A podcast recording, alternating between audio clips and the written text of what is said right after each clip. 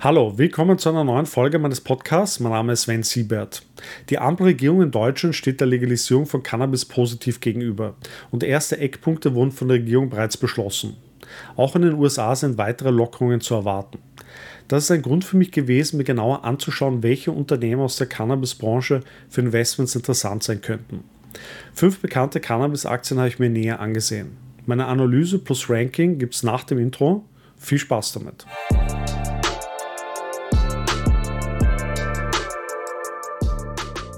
Auch wenn Cannabis in den USA erst in einigen Bundesstaaten legalisiert ist, nicht aber auf der Bundesebene, so ist dennoch von der beiden Administrationen eine eindeutige Tendenz zu mehr Liberalisierung zu erwarten.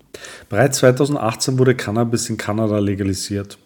Dies hat in Nordamerika zu einem Boom in den letzten Jahren geführt und so manche amerikanische und kanadische Marihuana-Aktie wie Aurora oder Tilray konnte kräftige Gewinne verzeichnen. Aber abseits des Hypes. Sind Cannabis-Aktien grundsätzlich interessante Investments? Wie schauen die Unternehmen unter der Haube aus und welche sind am besten aufgestellt? Schauen wir uns fünf bekannte Hanfaktien an. Das erste Unternehmen ist Tilray. Das amerikanische Unternehmen mit Sitz in New York ist ein Anbieter medizinischer Cannabisprodukte und vertreibt seine Produkte weltweit. Es verfügt über eine Kooperation mit Novartis und produziert auch in Deutschland. Seit 2019 sitzt Joschka Fischer in einem Beirat des Unternehmens. Das Unternehmen ist an der Nasdaq und der Torontoer Börse gelistet. Bislang wurden lediglich Verluste erwirtschaftet. Ein KGV lässt sich daher nicht angeben und eine Dividende wird auch nicht ausgezahlt. Die Marktkapitalisierung liegt bei 2,1 Milliarden Dollar. Die Kursentwicklung von Tilray ist in diesem Jahr negativ und die Aktie verzeichnete einen Verlust von minus 48 Prozent, performte also deutlich schlechter als der Gesamtmarkt. Seit dem Börsengang hat Tilray 87 Prozent am Wert verloren. Tilray konnte noch in keinem Jahr einen Gewinn erzielen. Für Wachstumsaktien nicht ungewöhnlich, wenn der Umsatz stimmt. Tatsächlich ist der Umsatz in den Jahren 2018 bis 2020 dreistellig gewachsen und hat sich von 2017 bis 2021 verdreißigfacht.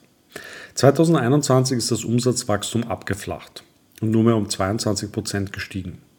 Aber auch die Verluste sind stark angestiegen und haben sich auf fast eine halbe Milliarde Dollar im Jahr 2021 erhöht. Die Nettogewinnmarge liegt bei minus 83 Prozent. Die Aktie wird von Analysten überwiegend mit Hold bewertet und ein Kursziel von 4,48 Dollar für das kommende Jahr angegeben, was einem Plus von 26 Prozent entsprechen würde. Das Wachstum in der Vergangenheit war stark, aber auch die Verluste. Die Frage ist, ob das Wachstum wieder anziehen kann. Als zweites Unternehmen habe ich mir Green Thumb Industries angesehen. Das amerikanische Unternehmen mit Sitz in Chicago ist ein Anbieter medizinischer Cannabisprodukte und vertreibt diese unter verschiedenen Marken. Das Unternehmen verfügt über 4000 Mitarbeiter und ist in 15 Bundesstaaten aktiv. Das Unternehmen ist an der Canadian Securities Exchange gelistet. Aufgrund der Verluste ergibt sich kein KGV. Eine Dividende wird nicht ausgezahlt. Die Marktkapitalisierung liegt bei 3,6 Milliarden kanadischen Dollar. Green Thumb hat in diesem Jahr 36% an Wert verloren, hat sich also etwas besser gehalten als Tilray. Über den Zeitraum von fünf Jahren betrachtet hat Green Thumb 33% an Wert gewonnen. Der Umsatz von Green Thumb ist in den letzten Jahren noch aggressiver gewachsen als der von Tilray und hat sich von 2017 bis 2021 verfünfzigfacht. 2021 ist der Umsatz nur mehr um 50% gewachsen. Und im Unterschied zu Tilray hat Green Thumb in den letzten beiden Jahren einen Gewinn erzielt. Im Jahr 2021 in der Höhe von 100 Millionen kanadischen Dollar. Die Nettogewinnmarge lag 2021 bei 8% und wird sich 2022 weiter erhöhen.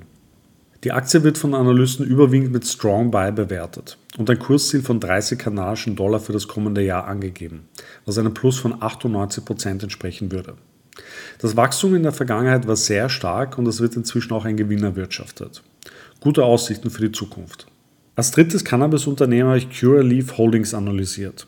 Das amerikanische Unternehmen mit Sitz in Wakefield, Massachusetts, ist ein weltweit führender Anbieter von Cannabisprodukten und vertreibt diese unter verschiedenen Marken. Das Unternehmen verfügt über 6000 Mitarbeiter und ist in 21 Bundesstaaten aktiv. Curaleaf ist das größte vertikal integrierte Cannabis-Unternehmen in Europa mit einem umfassenden Liefer- und Vertriebsnetz auf dem gesamten europäischen Markt. Das Unternehmen ist an der Canadian Securities Exchange gelistet. Eine Dividende wird nicht ausgezahlt. Die Marktkapitalisierung liegt bei 5,2 Milliarden kanadischen Dollar. Curaleaf hat in diesem Jahr 18% an Wert verloren und steht damit deutlich besser da als andere Aktien in diesem Sektor. Über einen Zeitraum von fünf Jahren betrachtet hat die Aktie 15% an Wert gewonnen. Der Umsatz von Curaleaf ist in den letzten Jahren von allen fünf Unternehmen am stärksten gewachsen und hat sich von 2017 bis 2021 versechzigfacht. 2021 ist der Umsatz nochmal um starke 80% gewachsen. Dennoch hat Curaleaf bislang noch keine Gewinne erzielen können.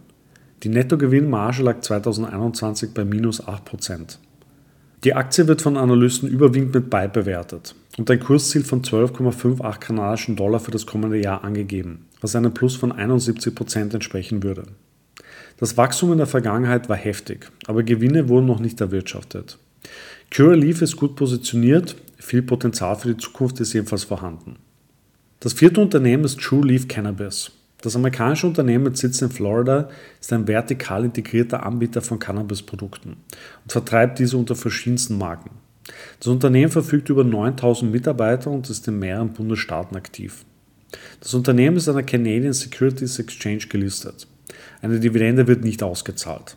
Die Marktkapitalisierung liegt bei 2,7 Milliarden kanadischen Dollar. True Leaf Cannabis hat in diesem Jahr 46% an Wert verloren und damit deutlich schlechter performt als der SP 500. Seit der Börsenlistung hat die Aktie 12% an Wert gewonnen. Der Umsatz von TrueLeaf Cannabis ist in den letzten Jahren sehr stark gewachsen und hat sich von 2017 bis 2021 verfünfzigfacht, also ähnlich stark entwickelt wie der von Green Thumb. 2021 ist der Umsatz um 70% gewachsen. Was TrueLeaf Cannabis besonders macht, ist der Umstand, dass es das Unternehmen geschafft hat, in den letzten fünf Jahren immer Gewinne zu erwirtschaften. Im Jahr 2021 in der Höhe von 22 Millionen kanadischen Dollar. Für 2022 sieht es dagegen eher nach Verlusten aus. Die Nettogewinnmarge lag 2021 bei 2%. Die Aktie wird von Analysten überwiegend mit Strong Buy bewertet und ein Kursziel von 40 kanadischen Dollar für das kommende Jahr angegeben, was einem Plus von 178% entsprechen würde. Eine starke Kombination von Wachstum und konstanten Gewinnern. Als letztes Cannabis-Unternehmen habe ich mir Aurora Cannabis angesehen. Das kanadische Unternehmen mit Sitz in Edmonton ist Produzent von Cannabis und medizinischem Marihuana. Das Unternehmen verfügt über 2800 Mitarbeiter und vertreibt seine Produkte in 24 verschiedenen Ländern. Das Unternehmen ist an der Toronto Stock Exchange und der Nasdaq gelistet. Eine Dividende wird nicht ausgezahlt. Die Marktkapitalisierung liegt bei 430 Millionen US-Dollar. Aurora Cannabis hat in diesem Jahr 75% an Wert verloren, der höchste Verlust unter allen fünf Unternehmen. Damit hat die Aktie 55% schlechter performt als der SP 500. Seit der Börsenlistung hat die Aktie 66% an Wert verloren. Der Umsatz von Aurora Cannabis ist von 2017 bis 2019 stark gewachsen, hat sich dann aber abgeflacht und Aurora konnte fast kein Wachstum mehr verzeichnen. 2021 ist der Umsatz um 0,39% gewachsen. Kein gutes Zeichen für eine Wachstumsaktie. Aurora konnte bislang keine Gewinne erwirtschaften, hat aber die Verluste deutlich ausgebaut.